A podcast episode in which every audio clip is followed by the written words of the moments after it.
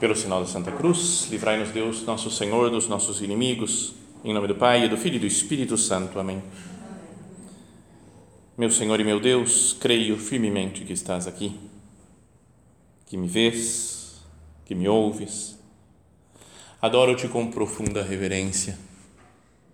Peço-te perdão dos meus pecados e graça para fazer com fruto este tempo de oração minha Mãe Imaculada, São José, meu Pai e Senhor, meu anjo da guarda, intercedei por mim.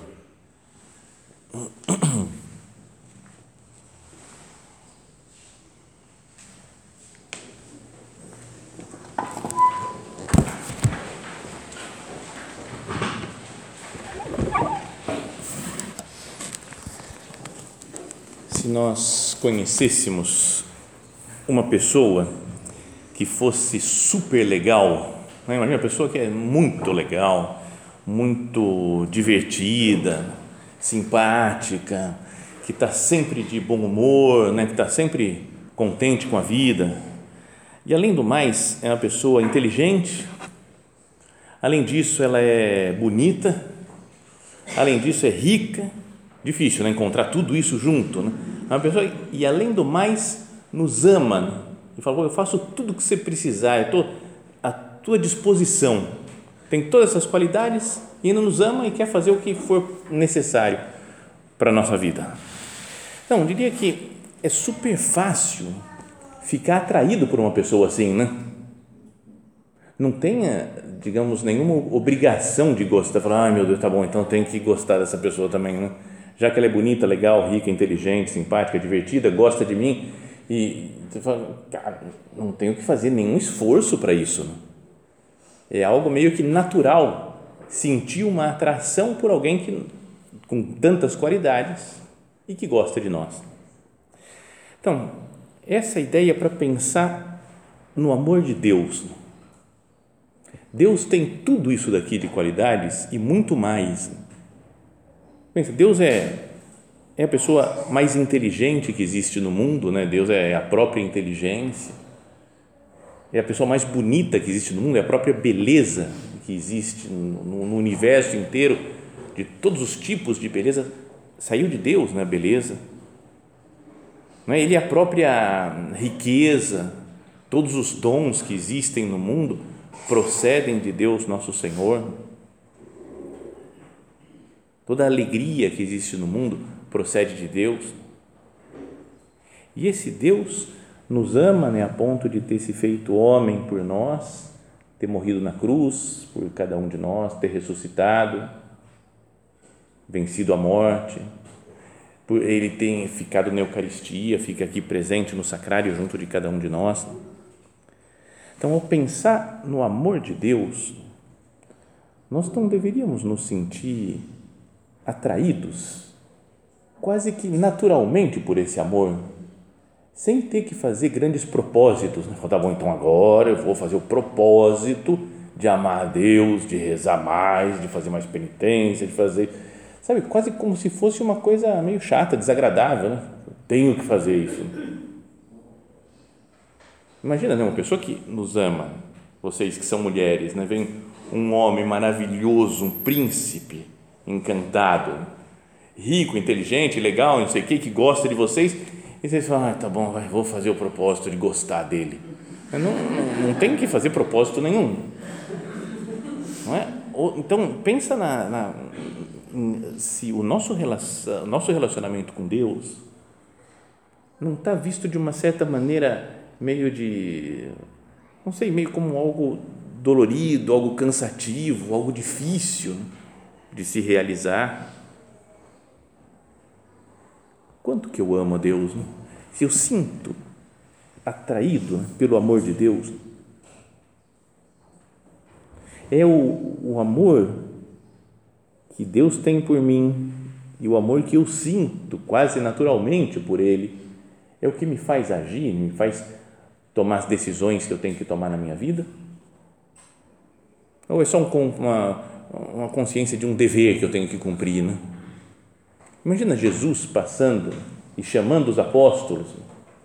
Fala, Vinde após mim, deixai tudo, segui-me.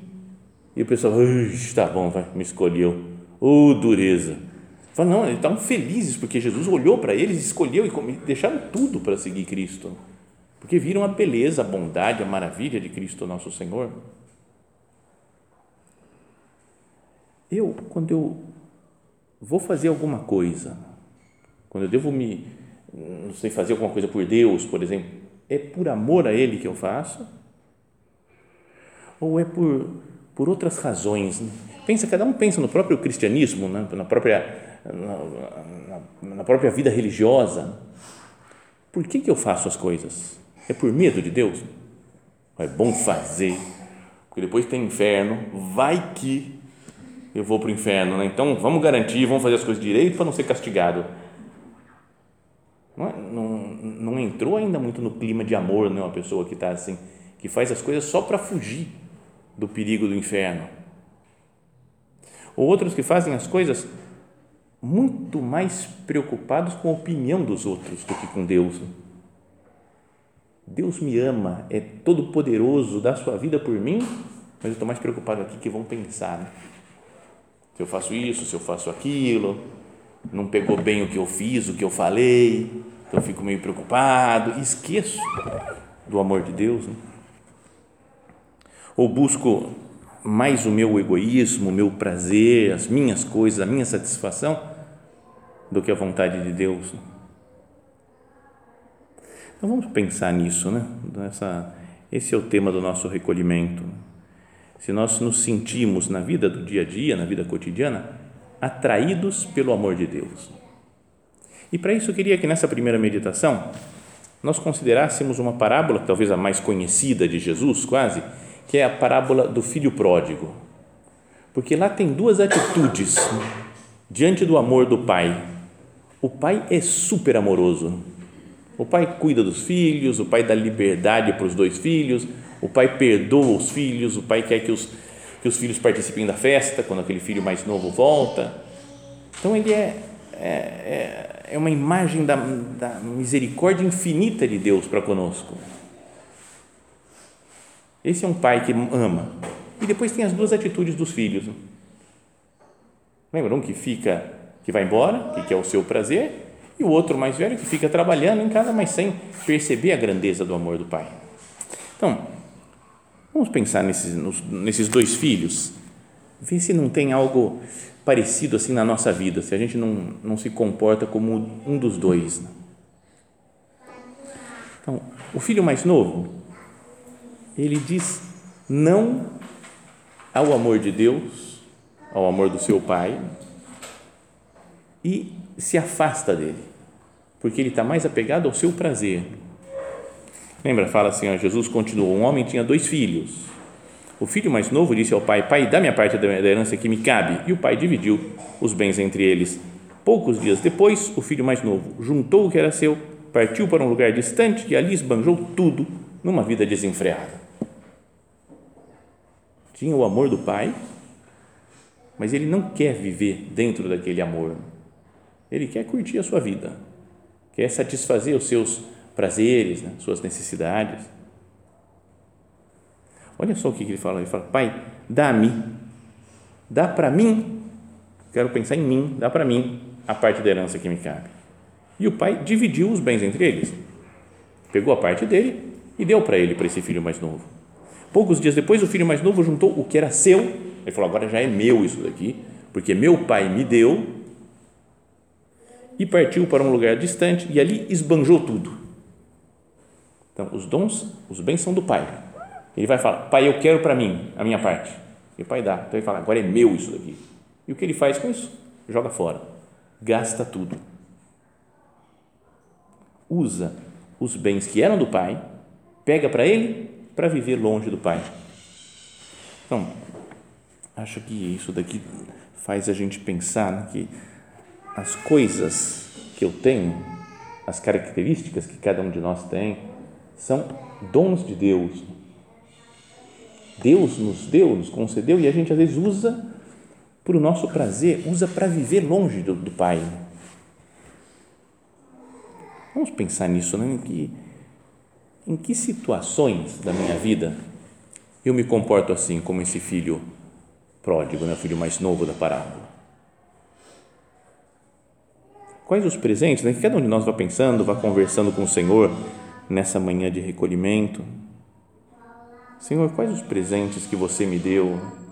Quais os dons que você me concedeu e que eu uso para mim mesmo? Que eu falo que ele menosprezou, que ele esbanjou tudo. Né? Recebeu, esbanjou tudo, gastou e ficou sem. Por exemplo, né, pensa no dom da saúde que a gente tem.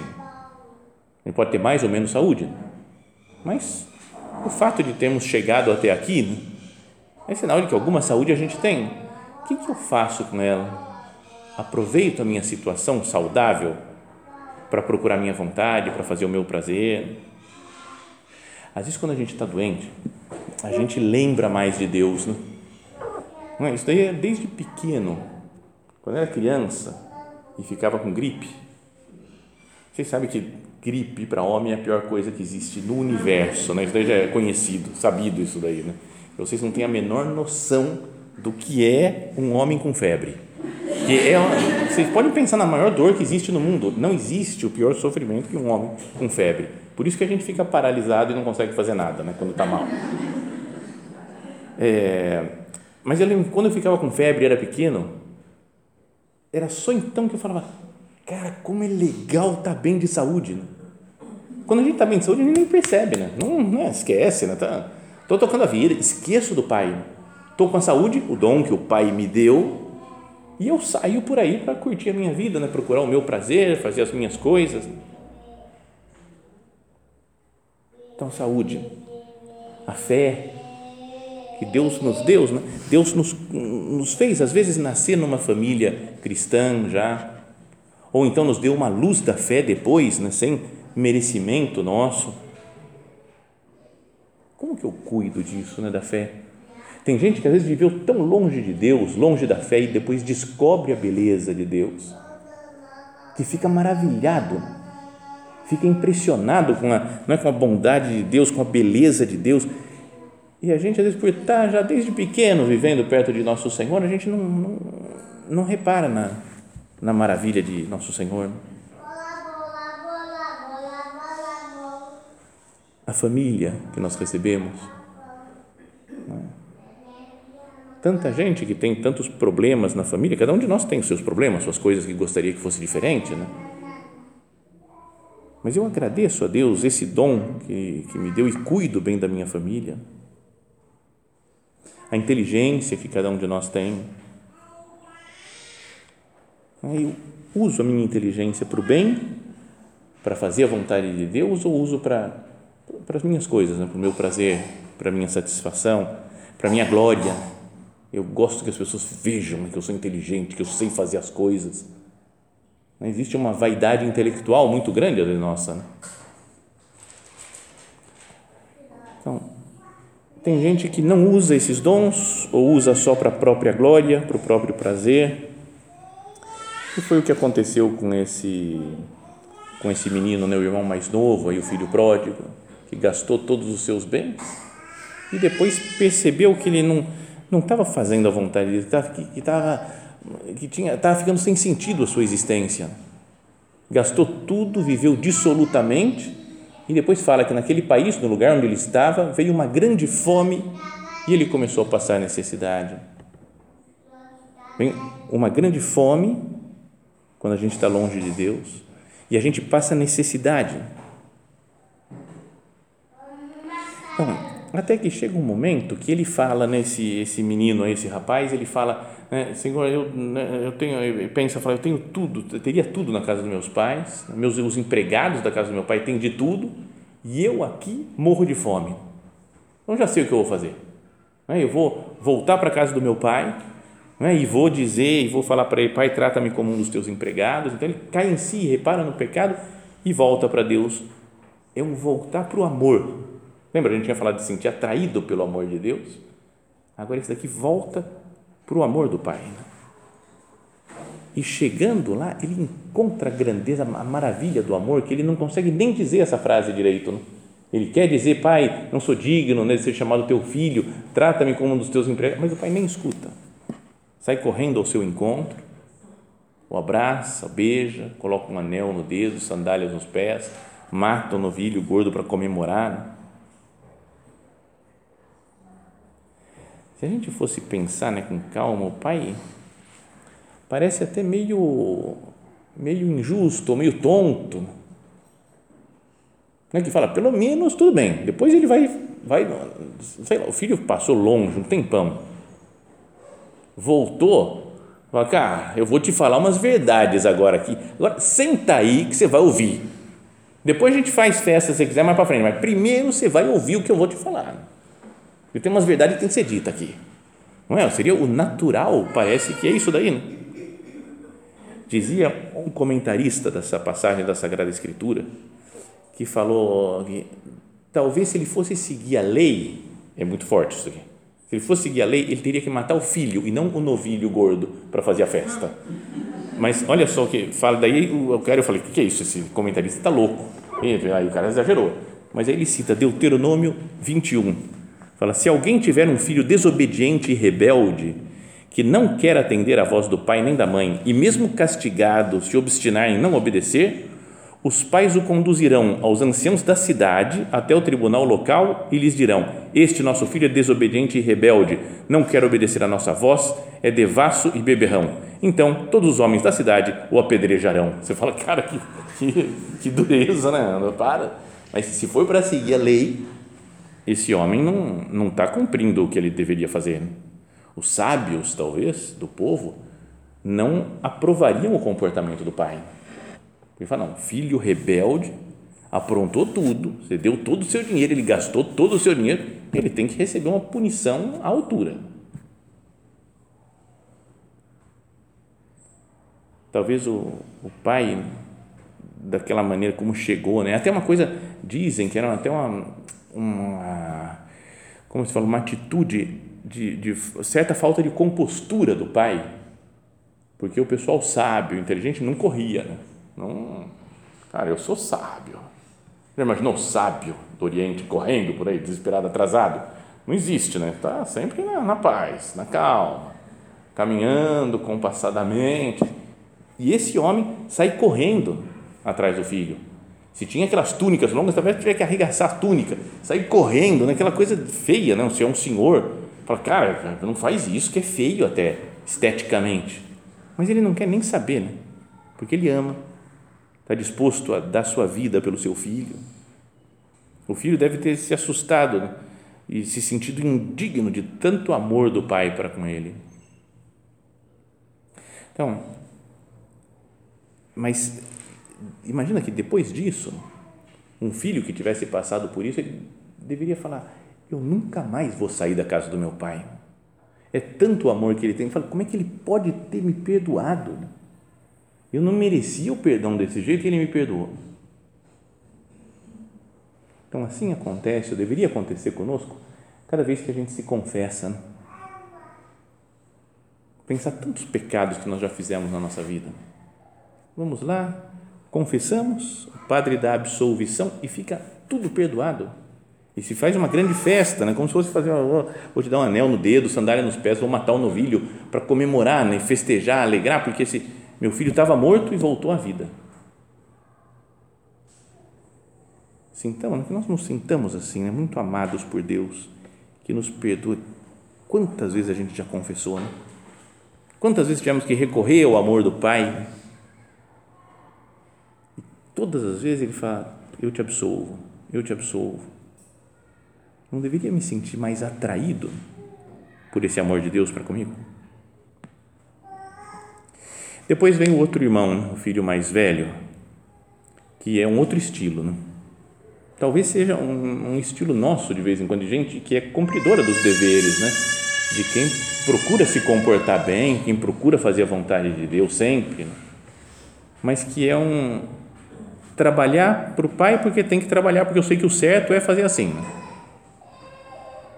Pode ser mais o nosso estilo, talvez então diz assim a parábola: o filho mais velho estava no campo.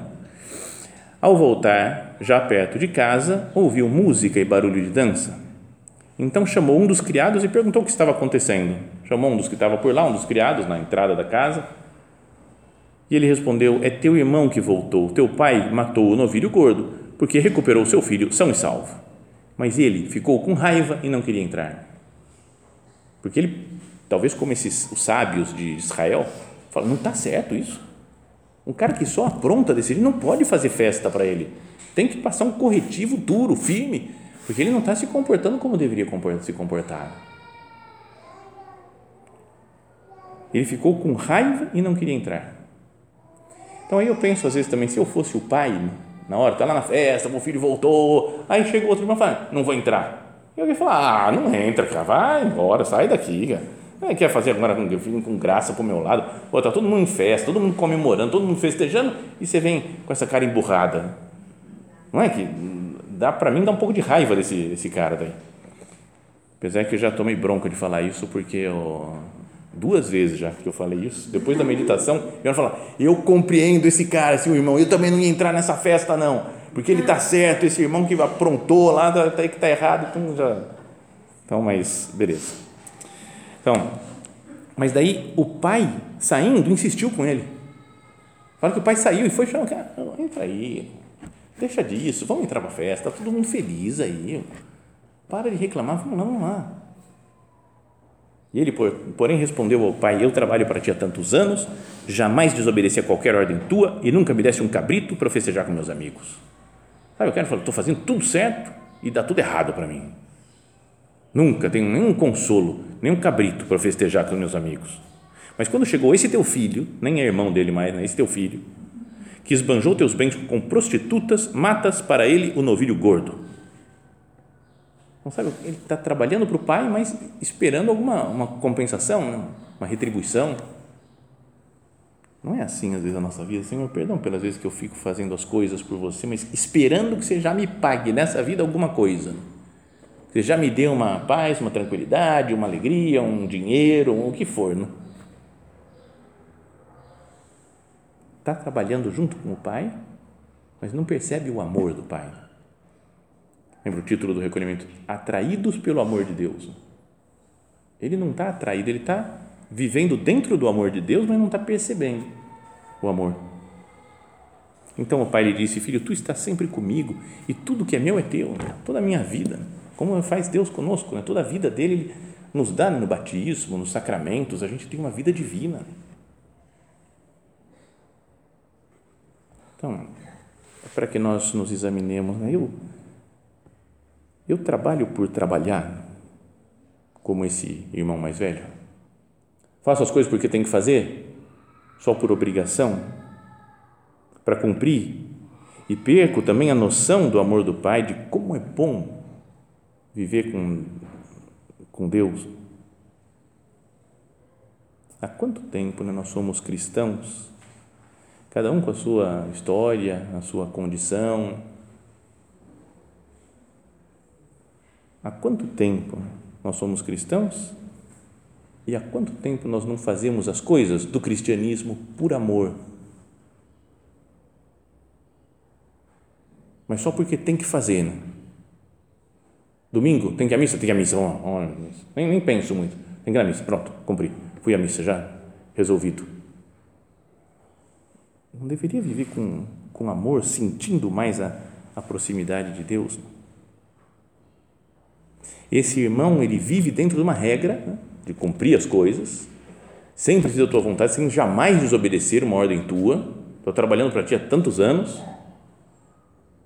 mas recrimina o outro que não vive assim desse jeito, que não vive como ele cumprindo as regras como ele cumpre. E não é que a gente pode ter muito disso. Fala, eu estou a vida inteira aqui, ó, firme, no cristianismo, católico, firme, indo à missa sempre. Não, meu Deus, não vai deixar entrar no céu outros caras que não estão fazendo isso, né? sabe? Querer falar, peraí, peraí, eu estou fazendo as coisas certas, eu vou organizar quem é que Deus vai salvar e quem é que não vai salvar. Né? Quem que ele pode amar e quem que ele não pode. Como se fosse coisa minha. Né? Eu mereço o céu pelas minhas obras. Às vezes é assim, a gente, tem muita gente que vive dentro de uma regra para se sentir seguro e quer colocar todo mundo dentro dessa regra e atropela as pessoas, coloca a regra acima de tudo. Por exemplo, não é só para falar uma regra que nós acabamos de falar assim, é um mandamento da igreja né, que a gente deve ir à missa todos os domingos, né, participar com amor da missa todos os domingos. É muito bom ir todos os dias, etc. Mas a lei da igreja diz participar da missa todos os dias. E aí eu fico em cima, a pessoa não foi na missa, não foi na missa, mas não percebo se ela estava doente, tinha os filhos para cuidar que não teve como sair, que ela estava indo e quebrou o carro no meio do caminho e aí ela teve que trocar o pneu, chamar um mecânico e perdeu a missa. Para mim é tudo igual, não foi na missa, não foi a missa. Eu quero cumprimento da regra ou eu conheço as pessoas? Esse irmão mais velho, ele fala, eu quero o cumprimento da regra. O cara foi embora, não deve ser castigado. Não pensou todo o processo interior que o irmão passou para se converter, para perceber que fria que ele tinha entrado, não, não tem lugar para o arrependimento né, na, na vida desse irmão mais novo, do, perdão, do irmão mais velho. E o pai sempre demonstrando amor. Não fica bravo nem com o filho mais novo, nem com o filho mais velho. Até essa frase que aparece, isso eu não sabia, descobri agora, né, quando estava preparando essa meditação. Olha que o pai, saindo, insistiu com ele. Insistiu. Não é um insistiu ruim, de, vamos lá, você tem que fazer isso, da bronca. Mas a palavra no original, insistiu, é parakaleo, que é falar junto, falar do lado. E tem sentido né, de, de, de exortar, de incentivar, mas, sobretudo, também de confortar, consolar. Então, o consolador é o Paráclito, que vem da mesma palavra aqui, sabe? Paráclito, Espírito Santo, Paracaléu. Então, é como se o Pai fizesse um papel de Espírito Santo. Eu estou do teu lado, eu te conforto, eu te consolo, eu te consolo. Vamos, vem, vamos entrar na festa. Vem comigo aqui, vamos perdoar o teu irmão. Eu entendo que você está bravo, que você está chateado, você não gostou desse negócio. Estou te entendendo, eu compreendo, mas, meu filho, tu está sempre comigo e tudo que é meu é teu. Vamos festejar, vamos entrar para a festa. A parábola termina aqui, né? Tem gente que fica inventando coisas de parábola. Eu não, eu não gosto quando eu invento. Assim, por que, que ele abandonou? Por que, que o filho mais novo se perdeu? Porque não tinha mãe. Ele, quem, quem falou que não tinha mãe? Uma parábola, Jesus contou, não quis contar se tinha mãe ou não tinha mãe. Então, se nós temos Nossa Senhora, então nós vamos. O pessoal inventa umas coisas. Então, agora, pode ter gente que faz teoria. Para mim, ele entrou na festa porque ele foi convencido pelo. Não, não, não, para mim ele continuou com o coração duro e não entrou. Cara, é parábola, Jesus parou aí a história, então é porque precisa parar aí, não precisa imaginar o que mais que aconteceu. Mas coloquemos nós nessa situação. Fala, eu sou como filho mais novo, que está procurando os dons do Pai, tudo que Ele me deu, inteligência, saúde, família, fé, para o meu prazer, para o meu gosto? Não deveria olhar para Ele e voltar para para viver junto com o pai? Ou eu sou como o filho, filho mais velho, que tem tudo, estou trabalhando com o pai, tudo que é meu é teu, mas eu estou apegado a uma regra, né? tem que fazer isso, tem que se comportar assim, e sou duro com os outros, julgo, eu sou o inquisidor dos meus irmãos. Então, para que nós meditemos nisso junto com Nossa Senhora, né? vamos falar agora na próxima meditação da pessoa que melhor foi atraída, que mais se sentiu atraída pelo amor de Deus, que é Maria Santíssima. Então, que ela nos, nos ajude né, a, a não ser como nenhum desses dois filhos. Eu não quero ser um filho como Jesus Cristo, que cumpre sempre a vontade do Pai.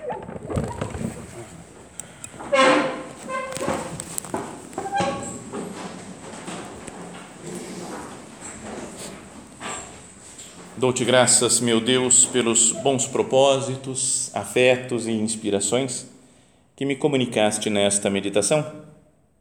Peço-te ajuda para os pôr em prática. Minha Mãe Imaculada, São José, meu Pai e Senhor, meu anjo da guarda, intercedei por mim.